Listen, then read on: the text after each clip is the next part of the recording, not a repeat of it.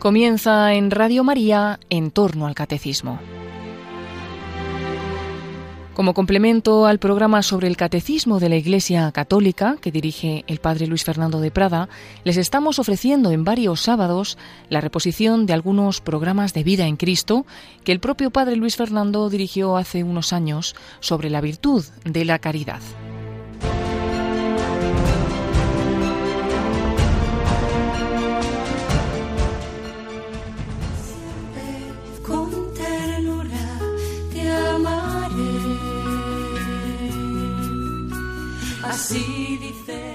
Y siempre con ternura te amaré. Así dice el Señor, somos amados gratuitamente, incondicionalmente, misericordiosamente, eternamente. Bueno, podríamos seguir y seguir. Ese es el fundamento de la vida cristiana, ese es el fundamento de la vida en Cristo. Así dedicábamos el primer programa hace ya bastantes años de vida en Cristo a ese amor que Dios nos tiene, pero ahora estamos pues viendo cómo debemos corresponder. Hemos sido creados a imagen y semejanza de Dios. Por ello, igual que a los padres les suele gustar que los hijos se les parezcan en lo bueno, claro, pues Dios nuestro Señor quiere que nos parezcamos a Él, como en Él todo es bueno, pues en todo, pero especialmente en su amor, en su misericordia. Sed perfectos como vuestro Padre Celestial es perfecto, dice Jesús en San Mateo, pero en San Lucas recoge el evangelista, sed misericordiosos como vuestro Padre es misericordioso. Eso es lo más importante, porque ser como el Padre en la omnipotencia, en la sabiduría, eso es imposible, pero ir teniendo un corazón como el suyo, el Espíritu Santo nos lo quiere dar. Pues estamos hablando de esa virtud reina de la vida cristiana, la virtud reina, la caridad, que por desgracia es una palabra muchas veces devaluada, nos parece que hacer caridad es así una limosnita que va caritas, agape o agape en griego es esa virtud del amor de Dios, el amor a Dios, el amor al prójimo, que debe dar forma y estímulo a todas las demás virtudes, que es como el motor que hace que se mueva este coche de la vida cristiana sin amor, si no hacemos las cosas por amor, si las hacemos por obligación, si las hacemos a regañadientes, pues todo lo demás va a ir mal. El coche va a ir muy despacito, se va a estar parando cada dos por tres. Pues bien, es este cuarto programa que dedicamos a la virtud de la caridad, sin olvidar que hace ya tiempo,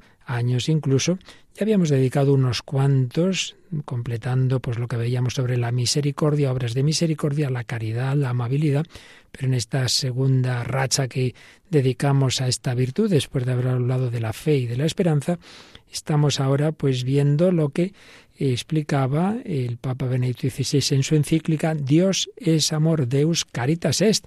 Si sobre la fe vimos la primera encíclica del Papa Francisco Lumen Fidei sobre la esperanza, la encíclica de Benedicto XVI Espe Salvi, sobre la caridad, esta encíclica también de Benedicto XVI, la primera que él hizo, Dios es amor. Recordemos que tiene dos partes claramente diferenciadas. Una primera más teológica, y una reflexión sobre el amor, la unidad del amor en la creación y en la historia de la salvación. Y una segunda parte ya más práctica, más pastoral, como pasaba en las cartas de San Pablo. Muchas de sus cartas tienen, sobre todo las largas, tienen una primera parte más teológica y una segunda más moral, más práctica. Pues también esta segunda parte de esta encíclica se dedica a la caritas, el ejercicio del amor por parte de la Iglesia como comunidad de amor. Pero todavía estamos y nos quedaba algo de la primera parte. Habíamos visto los términos para hablar del amor, habíamos visto y hasta qué punto eh, los términos cristianos sobre el amor y concretamente agape, que es lo que más se usa en el Nuevo Testamento, hasta qué punto son semejantes o no tienen nada que ver con el amor humano, con el eros.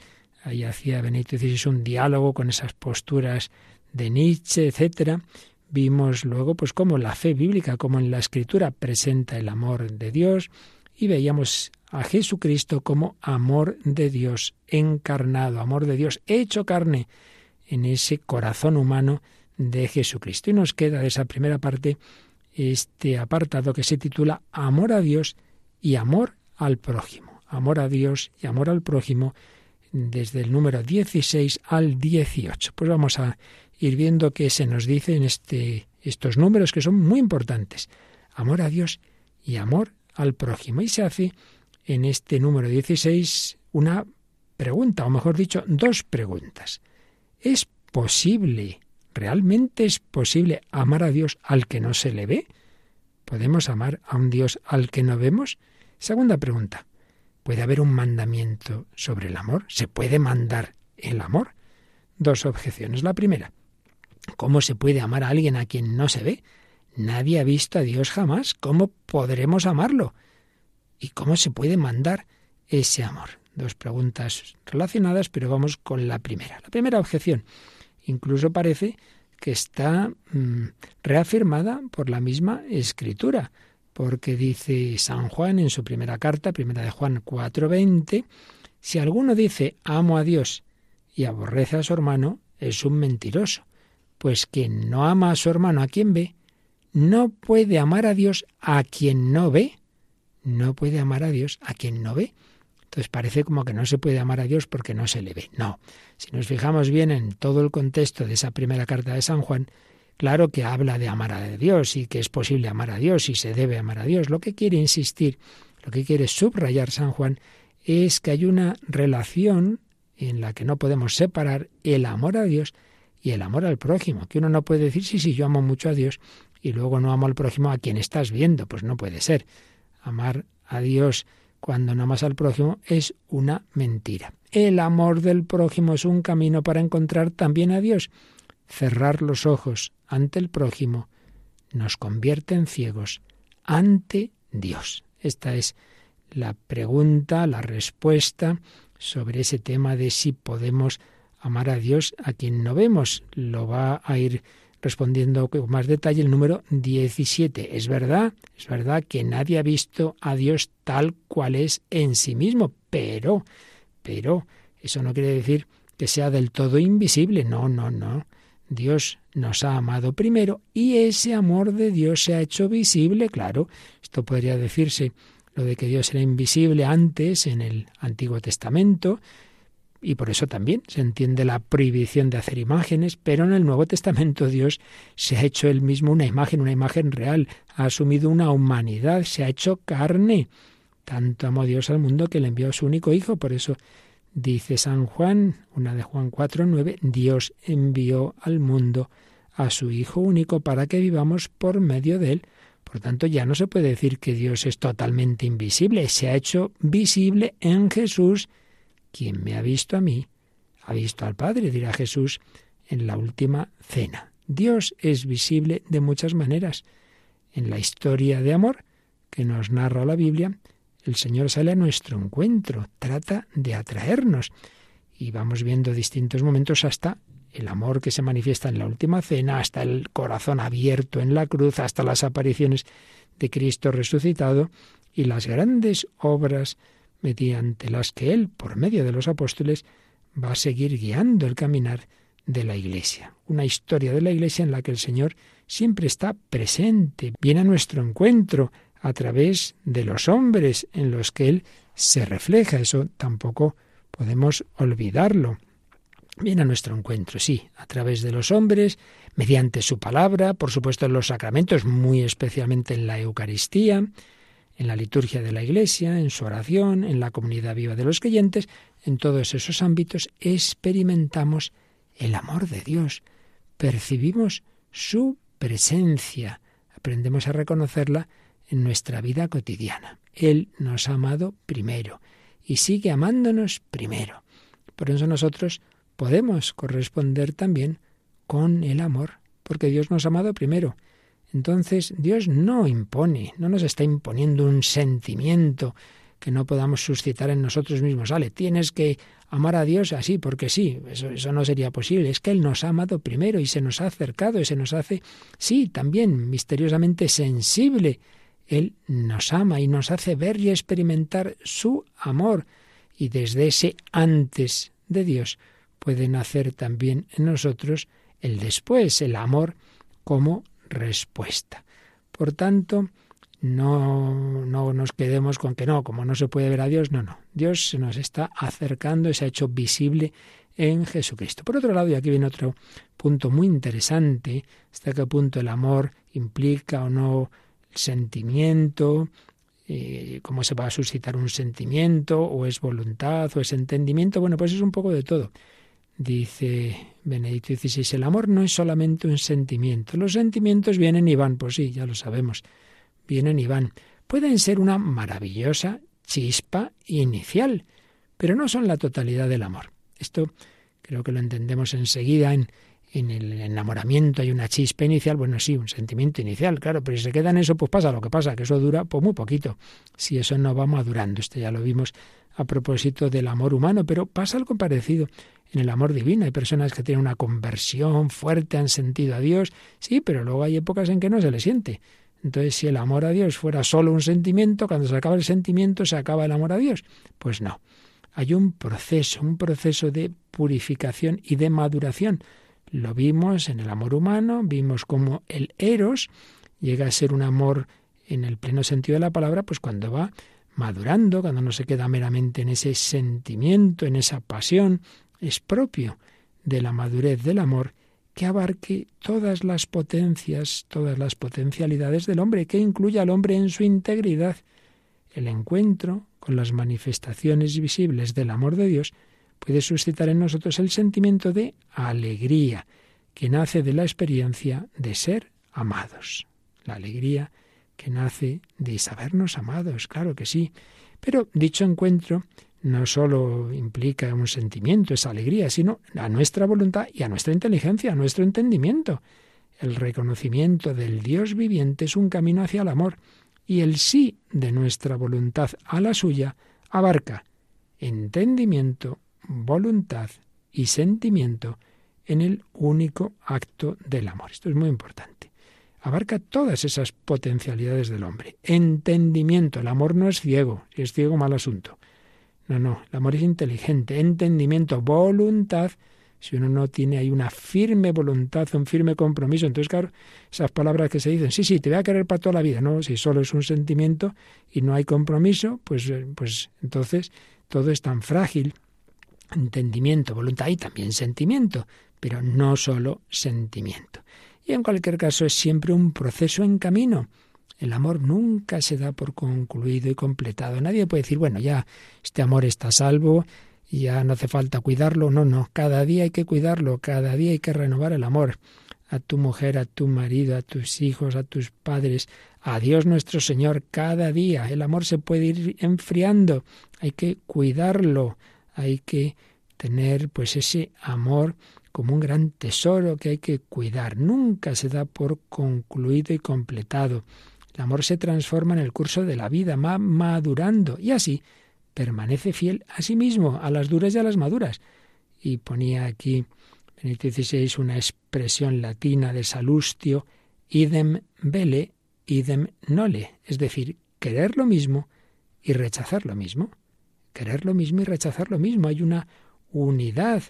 Y los antiguos veían ahí eh, ese contenido del amor en hacerse uno semejante al otro, de manera que se llega a un pensar y a un desear común, querer lo mismo, rechazar lo mismo. Bueno, pues también la historia de amor entre Dios y el hombre consiste en que esa comunión de voluntad va creciendo en la comunión de pensamiento, pensamos lo mismo, eso es la fe, pensar y actuar y ver las cosas con los ojos de Dios, comunión de pensamiento y comunión también de sentimiento. Y así vamos identificándonos con Cristo. Ya no soy yo quien ama, es Cristo, es el corazón de Cristo quien ama en mí. Nuestro querer y la voluntad de Dios coinciden cada vez más. La voluntad de Dios entonces ya no es algo para mí extraño, ay, que hay que hacer la voluntad de Dios cuántas veces, pues suena así, ¿verdad? Bueno, ¿qué vamos a hacer? Lo que Dios quiere, como una piedra que te cae encima, hagamos la voluntad de Dios, hay que resignarse ahí de mala manera, no, no es algo que se me impone desde fuera, sino que es mi propia voluntad que está unida a la de Dios y entonces en ese amor, pues, pues yo quiero, claro que quiero hacer lo que Dios me dice porque yo sé que también es mi bien. Lo que Dios me dice no es algo externo a mí, sino que lo experimento como algo íntimamente mío. Entonces uno se va abandonando en Dios y Dios es nuestra alegría. ¡Qué maravilla! Identificación con el amor de Dios, un Dios que se nos ha hecho cercano, visible en Cristo, un amor que nos va transformando, que vamos madurando, que no se queda en el sentimiento, que también lo implica, pero que afecta al entendimiento y a la voluntad, y ahí es posible, claro que sí, un amor para toda la vida, un milagro de amor. Vamos a pedirle al Señor ese milagro de amor también en nosotros, que ese milagro y ese asombroso amor infinito de Dios vaya transformando toda nuestra vida, nos vaya enseñando a amar como Él nos ama.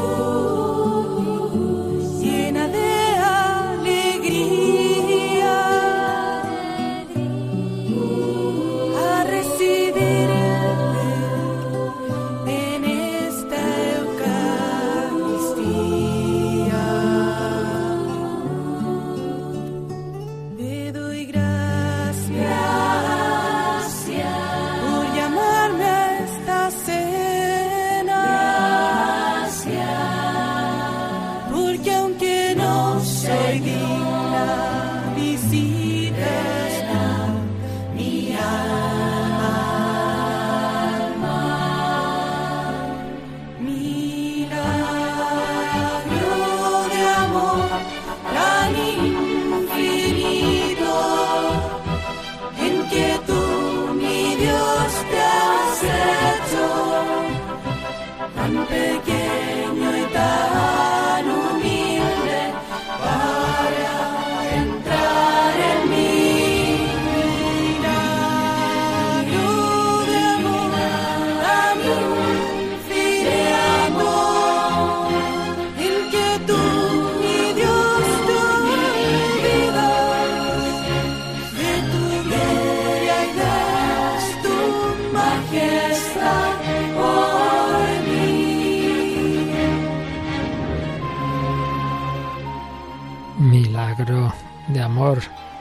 Dios eterno, infinito, se nos ha acercado, se ha hecho carne en Jesucristo y prolonga la encarnación en la Iglesia y de una manera muy especial en la Eucaristía. Sí, sí, Él nos ha amado primero, sigue amándonos de esa manera tan asombrosa, escondido en la apariencia de pan. Bueno, entonces no digamos que Dios está demasiado lejos, como voy a amar a Dios, como si estuviera ahí eso en su nube de su trascendencia como una especie de idea lejana y abstracta, no, no, se ha hecho carne y lo tenemos en la Eucaristía. Ese milagro de amor infinito puede hacer el milagro de que también nosotros amemos. Y vamos ahora a ver cómo se relaciona ese amor de correspondencia a Dios, el amor a Dios y el amor al prójimo. De ello nos habla el número 18 de la encíclica de Euscaritas, es que estamos resumiendo para fundamentar pues lo que estamos tratando de la virtud de la caridad. Es posible el amor al prójimo porque en Dios y con Dios también puedo amar a esa persona que no me cae bien, que no me agrada o que ni siquiera la conozco. Pero ¿cómo voy a amar a alguien lejano, a alguien que no conozco, a alguien que no me agrada y bueno, no digamos si es mi enemigo? Pues desde el encuentro íntimo con Dios, desde esa comunión de voluntad que decíamos con Dios, que, puede llegar a implicar el sentimiento, entonces yo puedo mirar al otro, puedo amar al otro, puedo sentir con mm, los sentimientos de Dios, puedo mirarlo con los ojos de Dios, puedo mirarlo desde la perspectiva de Jesucristo, su amigo es mi amigo. Esto lo decimos a veces. Los amigos de mi amigo son mis amigos. Bueno, pues Jesucristo, esa persona que a ti te cae mal, a él le cae también que ha muerto por ella. Y se le da en comunión en la Eucaristía y se pone a sus pies a lavárselos, como hizo en la última cena. Pues creo a lo mejor muy probablemente a Pedro no le caía nada bien alguno de los apóstoles, no digamos Judas. Bueno, pues Jesús le lavó los pies. Entonces, si el Señor lo mira así y la Virgen María lo mira con amor de madre, pues si yo me acostumbro a mirar a los otros, no desde mi visión corta y desde una perspectiva puramente de apariencia y de cualidades y defectos, sino desde la mirada del Señor, oye, esa persona pues cada vez me será más simpática. Más allá de la apariencia exterior del otro, descubro que también Él está esperando, que Él lo necesita, lo sepa o no, un gesto de amor, un gesto de atención por mi parte, al ver al otro con los ojos de Cristo, Puedo darle mucho más que una limosna, puedo darle mucho más que cosas externas. Puedo ofrecerle una mirada de amor. Uy, yo mirarle a este con amor y sonreírle. Pues sí, pues sí. Si lo hacía Santa Teresita, pues precisamente con alguna hermana que no le era especialmente simpática, pero desde el amor del corazón de Jesús podía hacerlo, podía mirarla así, podía sonreír a esa hermana. Y aquí vemos esa interacción entre amor a Dios y amor al prójimo, de la que habla esa carta que decíamos, la primera carta de San Juan. De manera que, por un lado, si en mi vida falta completamente el contacto con Dios, veré en el prójimo simplemente a otro, a otra persona distinta, pero no veré en él la imagen de Dios. Pero al revés, si en mi vida omito del todo la atención al otro, no, no, yo soy muy piadoso, yo cumplo mis deberes religiosos, yo voy a misa, pero no miro al otro con atención, con cariño, entonces se marchita también la relación con Dios. Será una relación correcta, pero sin amor. Sí, seré correcto con Dios, cumpliré los mandamientos, iré a misa, pero si yo no miro al otro con amor es que tampoco amo a Dios. Solo mi disponibilidad para ayudar al prójimo, para manifestarle amor, me hace sensible también ante Dios. Lo dice bien clarito Benedicto XVI. Solo el servicio al prójimo abre mis ojos a lo que Dios hace por mí y a lo mucho que me ama. Y bueno, lo tenemos clarísimo en tantos santos, no solo en la Madre Teresa, que hemos conocido por recientemente, pero tantos santos en toda la historia de la Iglesia, un San Vicente de Paulo, un San Camilo de Lelis, un San Francisco de Asís, que no, que no se puede separar amor a Dios y amor al prójimo. Ellos han recibido esa capacidad de amar al prójimo precisamente desde el encuentro con Jesús, muy especialmente en la Eucaristía. Gracias al encuentro con el Señor Eucarístico, la Madre Teresa pues siempre lo decía, primera hora de la mañana ante Jesús Eucaristía, para luego el resto del día estar ante Jesús presente en los pobres, en los enfermos.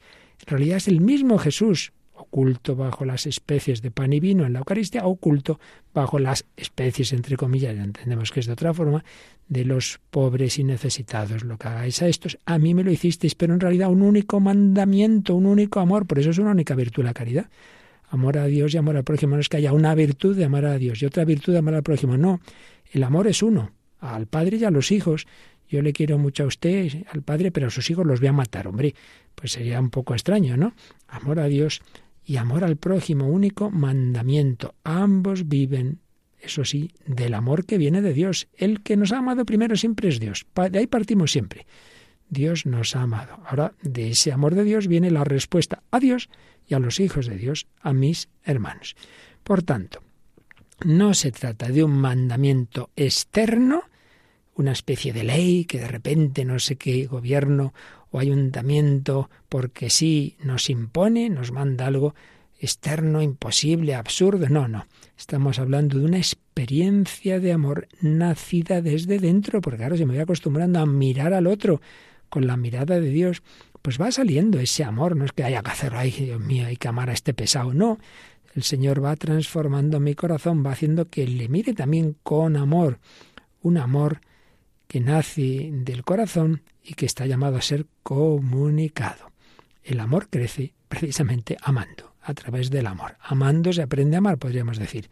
El amor es divino porque proviene de Dios y nos une a Dios y mediante ese proceso unificador nos transforma en un nosotros. Ya no soy yo y tú sin más, sino que hay un nosotros que supera nuestras divisiones y nos convierte en una sola cosa, hasta que al final, como dice San Pablo, Dios lo sea todo para todos, todo para todos. Único amor, amor a Dios, amor al prójimo, amar a los hijos de Dios, amar en ese corazón de Cristo, pues está todo unido y recapitulado. Bien, pues así termina esta primera parte de la encíclica Dios es amor, Deus caritas es, pues hablándonos de la unidad entre el amor a Dios y el amor al prójimo, y respondiendo que sí que es posible amar a Dios, aunque Él en sí mismo sea invisible, se nos ha hecho visible en Cristo y en los hermanos. Es posible corresponder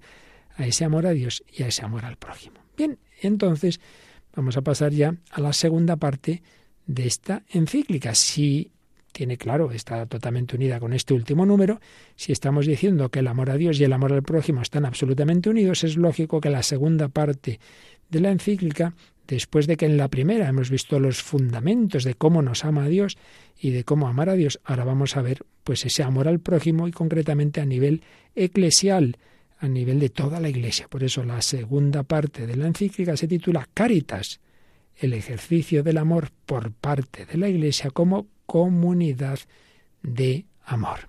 Y empieza con este apartado. La caridad de la Iglesia como manifestación del amor trinitario. La caridad de la Iglesia manifiesta, está llamada a manifestar el amor que hay en Dios, que es Trinidad. Y empieza el número 19 con una frase de San Agustín, este autor tantas veces citado por Benedicto XVI. Ves la Trinidad si ves el amor. Ves la Trinidad si ves el amor. Y resumiendo lo que habíamos visto antes en la encíclica, recuerda Benedicto XVI en este número, que antes hemos podido fijar nuestra mirada en el traspasado. Esa escena del capítulo 19 de San Juan, la lanzada del soldado al corazón de Cristo. Hemos podido fijar nuestra mirada sobre el traspasado, reconociendo el designio del Padre, que movido por el amor, ha enviado a su Hijo unigénito al mundo para redimir al hombre. Al morir en la cruz, Jesús entregó el Espíritu, dice también San Juan, Juan 19:30. Ojo, ese entregó el Espíritu tiene un doble sentido. Es entregó el alma, murió, pero es también entregó el Espíritu Santo a la humanidad. Por eso dice que es preludio del don del Espíritu Santo que otorgaría después de su resurrección. El capítulo 20 de San Juan, recibid el Espíritu Santo, les dice Jesús resucitado a los apóstoles, a quienes perdonen los pecados, les quedan perdonados. Se cumpliría así la promesa de los torrentes de agua viva que por la efusión del Espíritu Santo manarían de las entrañas de los creyentes. Aquí hay una referencia al capítulo 7 de San Juan. En efecto, el Espíritu, el Espíritu Santo, es esa potencia interior que armoniza su corazón, el corazón de los creyentes, con el corazón de Cristo y los mueve a amar a los hermanos como Él los ha amado, cuando se ha puesto a lavar los pies de sus discípulos y sobre todo cuando ha entregado su vida por todos. Aquí una frase realmente preciosa. El Espíritu Santo es esa potencia interior que armoniza el corazón del creyente con el corazón de Cristo y los mueve a amar a los hermanos como Él los ha amado. ¡Qué preciosidad! Yo no sé amar, Señor. Pues claro, tú no, ni sabes ni puedes, pero el Espíritu Santo quiere hacerte capaz, es esa potencia interior. Es que el coche no anda, ¿no? ¿Cómo va a andar? No tiene gasolina. Pues yo no puedo amar, pues no, sin la gasolina, sin el fuego del Espíritu Santo. Ven, Espíritu Santo, inflama nuestros corazones en esas ansias redentoras del corazón de Cristo. Ven, Espíritu Santo, inflámanos, enciéndenos. Llamas de fuego, el viento impetuoso. El Espíritu es esa potencia interior que armoniza nuestro corazón con el corazón de Cristo para amar a los hermanos como Él nos ha amado. Y es también no solo a nivel individual, sino también el Espíritu Santo es la fuerza que transforma el corazón de la comunidad eclesial como tal, de la Iglesia para que sea testigo del amor del Padre en medio del mundo, testigo de ese amor del Padre que quiere hacer de la humanidad una sola familia en su Hijo, llamados todos a meternos ahí, en el Hijo. El Espíritu Santo nos mete en Cristo y en Cristo somos hijos en el Hijo. Y así todos metidos en casa, todos en esa familia, todos hijos de Dios, todos transformados por el Espíritu Santo, todos amando con el corazón de Cristo. Pues bien, toda la actividad de la Iglesia es y está llamada a ser expresión de un amor, del amor de Dios, y un amor que busca nuestro bien, el bien integral del ser humano, el bien de cuerpo y alma, un amor que busca el bien a través de la evangelización, porque necesitamos la palabra de Dios, necesitamos su gracia, los sacramentos, pero también busca la promoción del hombre en todos sus ámbitos. Uno no puede ni decir, bueno, yo cuido tu alma, pero mira, te mueres de hambre, ¿qué le vamos a hacer? Hombre, pues vaya caridad, pero tampoco lo contrario. Bueno, nosotros les damos de comer, pero de Dios mejor no hablamos. Oye, que ese tiene derecho a Dios. Claro que sí, como tiene derecho a la comida. El amor mira todo, todas las dimensiones del hombre. El amor es el servicio que presta la Iglesia para atender a las necesidades de los hombres de todo tipo, también materiales y espirituales y es de lo que nos va a hablar esta segunda parte de la encíclica, la caridad, tarea fundamental en la vida de la Iglesia.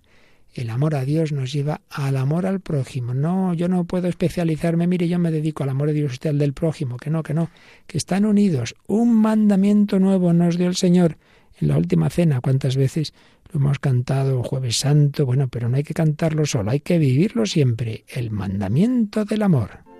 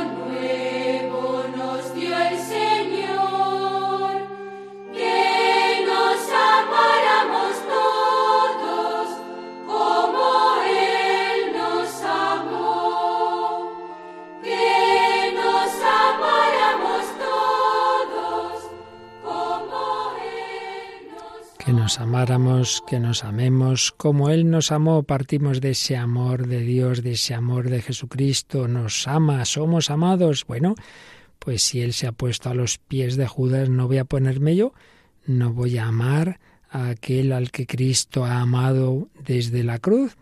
Pues sí, por eso el amor de Dios me pide que yo corresponda amándole a Él directamente y amándole a Él en los demás. El amor al prójimo. Bueno, pues seguimos viendo esta segunda parte de la encíclica de Euscaritases sobre la caridad. El número 20 nos habla de la caridad como tarea de la Iglesia. Ciertamente, ese amor al prójimo ante todo es algo personal. No podemos escudarnos en que, bueno, ya hay instituciones y tal. No, no, tú en tu vida estás llamado a amar a todas las personas que, que, que Dios pone en tu camino. Pero, siendo eso verdad, siendo una tarea para cada fiel, para cada cristiano, lo es también para la comunidad eclesial como tal. La Iglesia, en cuanto comunidad, tiene que manifestar el amor al prójimo. Por eso, el amor también necesita una organización. Esto no es un invento ahora, esta época nuestra más comunitaria, no, no. Esto está desde el principio, desde los primerísimos cristianos. Recordemos que el libro de los Hechos de los Apóstoles, en ese capítulo 2, 2, 44 y 45, dice esta famosa frase, los creyentes vivían todos unidos, lo tenían todo en común, vendían sus posesiones y bienes y los repartían entre todos según la necesidad de cada uno.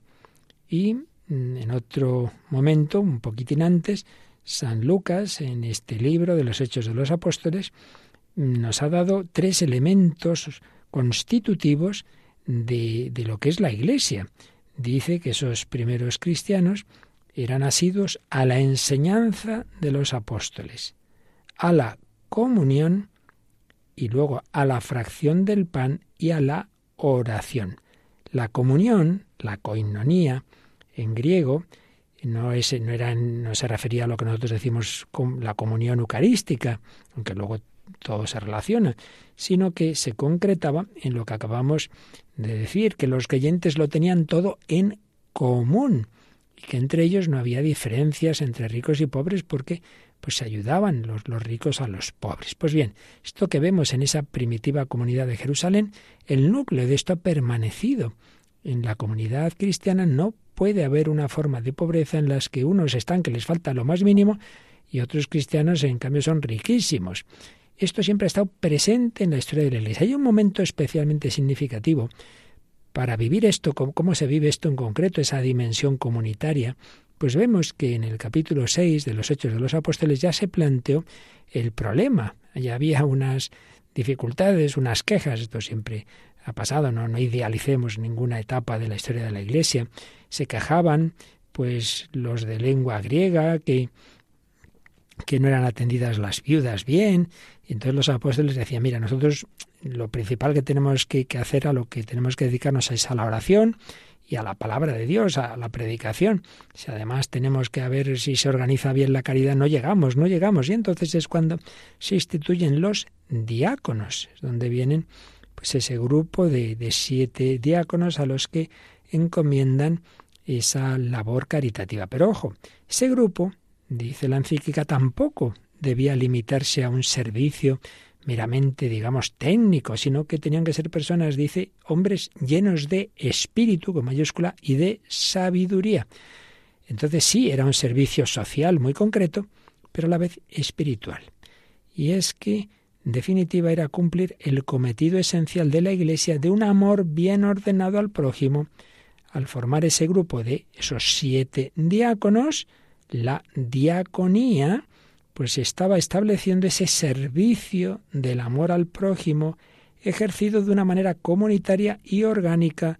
Eso quedaba ya en una estructura fundamental, iba a ser de una forma o de otra una estructura fundamental de la Iglesia. Y luego, pues el número 22 nos dice que con el paso de los años y la difusión progresiva de la Iglesia, ese ejercicio de la caridad se confirmaría como uno de los ámbitos esenciales de la vida de la Iglesia. ¿Cuáles son esos ámbitos? Por un lado, la palabra de Dios, el anuncio de la palabra de Dios. Luego, la administración de los sacramentos, pero en tercer lugar también, practicar el amor hacia viudas, huérfanos, presos, enfermos, en fin, necesitados de todo tipo. Son tres dimensiones. Las tres son muy importantes. La Iglesia no puede descuidar el servicio de la caridad, como no puede descuidar el anuncio de la palabra de Dios y de los sacramentos.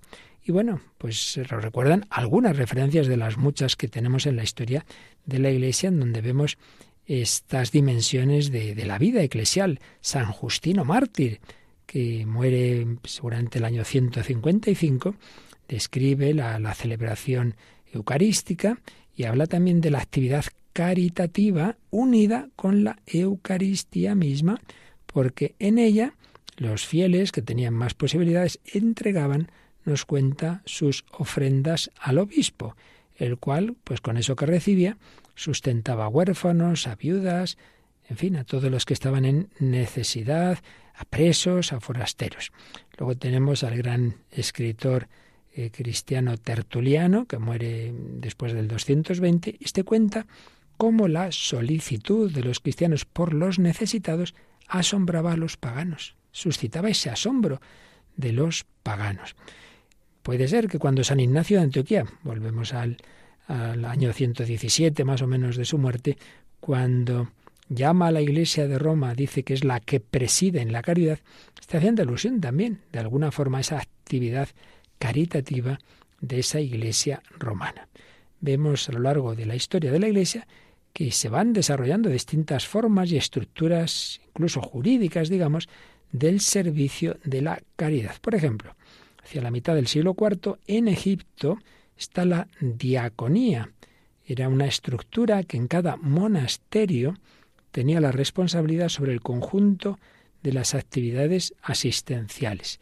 Y se iba a ir desarrollando en Egipto hasta el siglo VI una corporación con plena capacidad jurídica a la que las autoridades civiles confiaban incluso una cantidad de grano para que la distribuyeran. Pero luego no solo en Egipto y no solo en los monasterios, sino que cada diócesis llegó a tener su diaconía en Oriente, en Occidente, por ejemplo, el Papa San Gregorio Magno habla de la diaconía que había en Nápoles y por supuesto en Roma está también documentado. Hay una historia muy bonita, no sabemos exactamente cómo fue, bueno, el martirio del famoso diácono San Lorenzo, cuando le dice, bueno, eh, primero danos todos los tesoros que tiene la iglesia. Pues ¿qué hizo? Pues pues dar lo que tenía a los pobres y mostrar a esos pobres como los tesoros, el verdadero tesoro de la Iglesia. Y hay una alusión muy interesante que precisamente por venir de un enemigo de la Iglesia, pues nos indica hasta qué punto este era un punto muy claro. Era algo clarísimo a los ojos de todos esta actividad caritativa de la Iglesia. Me refiero a lo que dice el número 24 de la encíclica del tristemente famoso emperador Juliano el Apóstata, uno de esos emperadores que después de que ya el imperio, los emperadores, pues se habían convertido al cristianismo, al menos habían dado la tolerancia, sin embargo, Juliano la Apóstata, por una serie de cosas que él, que él vivió y unas culpas que echó a los cristianos, el caso es que, que era enemigo de, Cristo, del Galileo, como decía, y de la Iglesia, y entonces restauró la religión pagana, quiso pues fomentar esa religión como propia del Imperio Romano y entonces eh, organiza una jerarquía de sacerdotes y claro, se fija en la iglesia y dice, oye, oye, aquí los sacerdotes deben promover, promover el amor a Dios y al prójimo y reconoce en una de sus cartas que precisamente lo que le impresionaba del cristianismo, lo que sí que, que a él le gustaba, otras cosas era enemigo, pero le impresionaba la actividad caritativa de la iglesia. Pues ya digo, viniendo de un enemigo de la iglesia, pues es clarísimo que era algo que nadie podía negar. Y entonces quiso que esa religión que le estaba organizando tuviera un sistema parecido, un sistema paralelo, un sistema de caridad paralelo al de la Iglesia. Porque decía, los galileos, es decir, los cristianos, es lo que les ha dado popularidad ante la gente, pues esa caridad que tienen y que los demás pues no, no tenemos. De esta manera el emperador confirmaba cómo la caridad era una característica determinante de la comunidad cristiana, una característica propia de la Iglesia. Concluye esta parte, esta reflexión, la encíclica de Euscaritas es con dos conclusiones. Primero, la naturaleza íntima de la Iglesia se expresa en una triple tarea. Hemos mencionado antes. Anuncio de la palabra de Dios, celebración de los sacramentos y servicio de la caridad. Esto es fundamental, que lo tengamos siempre muy claro y lo pensemos para nuestra vida. Son dimensiones que tienen que estar de una forma o de otra en nuestra vida. Primero, anuncio de la palabra de Dios, con palabras griegas, querigma y martiría. Querigma, lo esencial del anuncio cristiano, martiría el testimonio, anuncio de la palabra de Dios. ¿Tú recibes esa palabra y la anuncias? Segundo, celebración de los sacramentos, liturgia. Tú vives los sacramentos, invitas a otros a vivirlos. Tercero, servicio de la caridad, diaconía.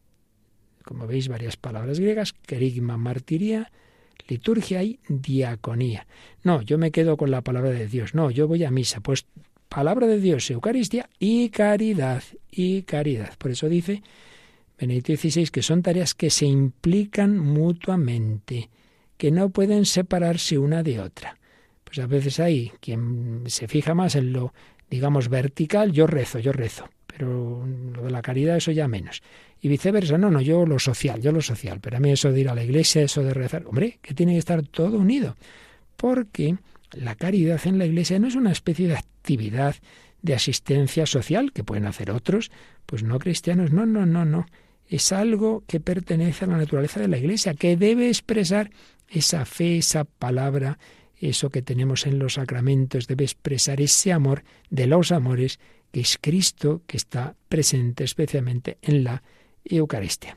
Primera conclusión, pues, esa naturaleza íntima de la Iglesia con esa triple tarea, palabra, sacramentos, diaconía de la caridad. Pero segunda conclusión, la Iglesia es la familia de Dios en el mundo.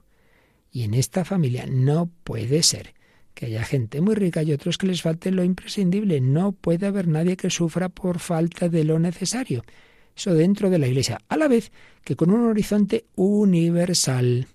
La Caritas, la agape, supera los confines de la Iglesia. Lo tenemos bien clarito en esa preciosa y famosa parábola del buen samaritano. Pues da igual si el que te encuentras es judío, es pagano, es el que tú te has encontrado. Universalidad del amor hacia el necesitado que te encuentras en el camino, casualmente, entre comillas, quien quiera que sea. Ahora, esto no quita, siempre quedando a salvo esa universalidad del amor, no quita que, hombre, que hay que empezar por los de casa. Es como si uno fuera muy bueno, muy simpático, estupendo con todo el mundo, menos con su familia. Hombre, eso no está bien. Pues algo así. Tenemos que tener ese amor universal, pero hay que empezar por los de casa. Por eso dice San Pablo en Gálatas 6:10, hagamos el bien a todos, pero especialmente a nuestros hermanos en la fe. ¿Hay que hacer el bien a todos? Sí, pero especialmente a nuestros hermanos en la fe. Corazón misericordioso con quien me encuentre, corazón fraternal con mis hermanos. Bienaventurados los misericordiosos, porque ellos alcanzarán misericordia, Señor. Dame un corazón semejante al tuyo, un corazón que ame gratuitamente a todos universalmente con misericordia.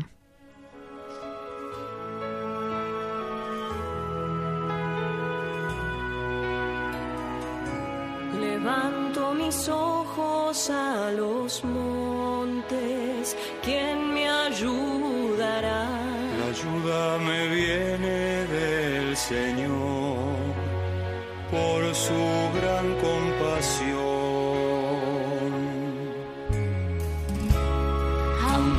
estamos en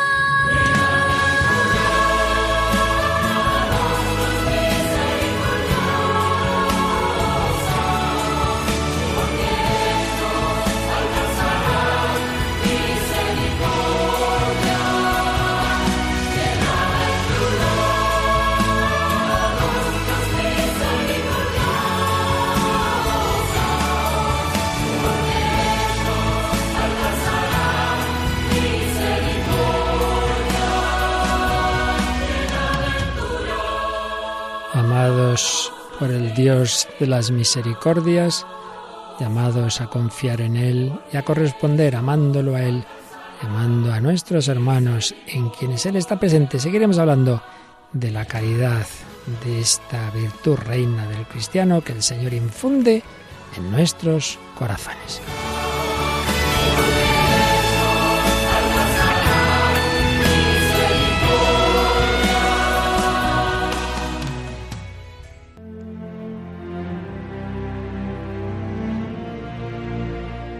Así finaliza en Radio María en torno al catecismo. Y como complemento al programa sobre el catecismo de la Iglesia Católica que dirige el Padre Luis Fernando de Prada, les estamos ofreciendo en varios sábados la reposición de algunos programas de vida en Cristo que el propio Padre Luis Fernando dirigió hace unos años sobre la virtud de la caridad.